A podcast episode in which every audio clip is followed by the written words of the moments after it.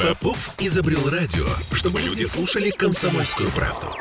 Я слушаю радио КП и тебе рекомендую.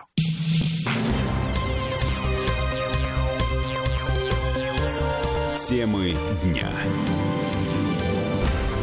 18.33 в Петербурге, и мы продолжаем. Я Олеся Крупанина и Сергей Волчков рядом. Мы обещали вам небольшую Робинзонаду, и вот она.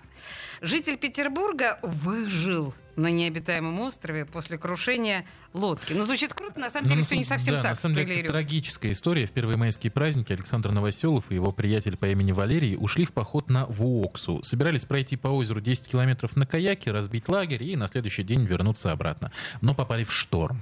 Лодка перевернулась, и приятели оказались в ледяной воде. Температурой всего плюс 5 градусов по Цельсию. Вот, собственно. Если есть опыт закаливания, просто не боишься холода, то ну, ведешь себя в порядке вещей. То есть э, в первое время ты ну, просто стараешься как-то выйти из ситуации, вернуться в лодку, там еще спасти имущество. Ну, то есть холодно, но просто стрессовая обстановка, она пока сильнее, чем какое-то воздействие холода. А если какой-то практики нахождения в холоде нету, то ну, часто люди паникуют, и у них просто больше стресса в начале, чем какого-то действия холода, потому что ну, 5-10 минут в такой воде может провести, по сути, любой человек, как бы неважно, там он спас жилете или как бы не спас жилете. Ну, это холодно, но это как бы терпимо. Но спустя 10 минут, да, конечно, начинаются все стандартные, вся история, там, судороги, окоченение, волнительность очень повышенная. Ну, как бы понятно, ты находишься как бы в воде. Ну, у меня были судороги в конце. Вначале еще греб ногами, а потом уже только руками, потому что, ну, ноги свело. Дыхание сковывает, но с этим как бы есть просто методика борьбы, то есть надо стараться дыхание сохранять ровное. Тогда вздохнуть можно, а если нет, то от холода как бы просто диафрагма работает плохо, и вздохнуть тяжело. Еще начинается сердцебиение повышенное, из-за этого часто, в общем, приступ просто сердечный наступает от холода.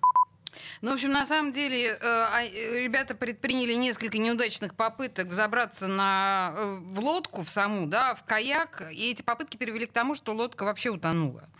Александр и Валерий поплыли к ближайшему острову. К тому моменту, когда до берега оставалось около 300 метров, они находились в этой ледяной воде уже 40 минут. И Валерий, к сожалению, этого не выдержал. А его напарник Александр каким-то чудом доплыл до острова, где сутки приходил в себя и думал, как остаться в живых и вернуться домой. Остров 100 метров э, в диаметре, может быть. Э, А сам остров — это как просто камни, елки и несколько растений лиственных э, и мох. Ну, съедобного там не было, но как-то, в общем, про еду первые сутки, наверное, я особо не думал. Мне надо как-то было дать о себе знать родственникам, родным, хотя, в принципе, я бы там мог прожить на этом острове, наверное, еще несколько дней, просто пить воду и поголодать немножко. Это как бы не смертельно, но Мгм. даже своим родным не сказали, где мы точно будем находиться. И поэтому средства, чтобы нас спасти на очень большой территории, ну, как бы нас нашли бы, наверное, рано или поздно, но там, в общем, это могло случиться через день, а могло и там через 10. Ну, как бы находиться одному на острове тоже довольно морально тяжело. Я пытался проезжающим лодкам подавать сигналы, но судоходство еще не началось, рыбаков как бы нет. За день там одна лодка проехала. Ну, с берега сложно подать сигнал, как бы там человек едет на моторной лодке, у него как бы шум мотора, и если он на тебя не посмотрел в нужный момент, ты его как привлечь внимание, ну, не можешь никак, там сигнальных ракет, ничего такого нету, как бы а костер не развести. Ну, как-то я подумал, что нужно эвакуироваться, решил, принял решение, просто поплыл и всё. Выжить помогла смекалка. В «Пиратах Карибского моря» Джек Воробей хвастался тем, что спасся с необитаемого острова на черепахах. А вот Александр Новоселов понадеялся на спальные коврики.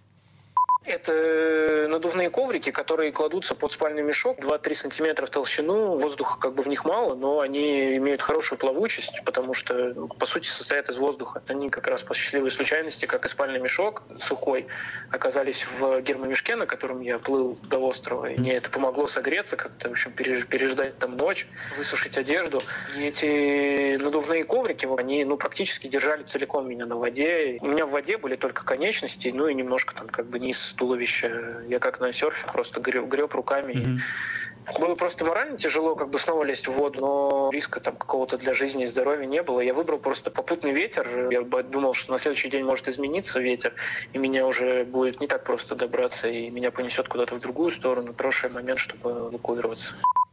Ну, в общем, около пяти вечера на следующий день после крушения Александр решил плыть самостоятельно, вот как вы слышали, да, то есть он понял, что ничего не спасет, и он преодолел полкилометра до берега, потом еще километр до ближайшей деревни, там его подобрали и обогрели местные жители. Ну а спустя два часа после звонка в МЧС спасатели нашли тело его друга Валерия.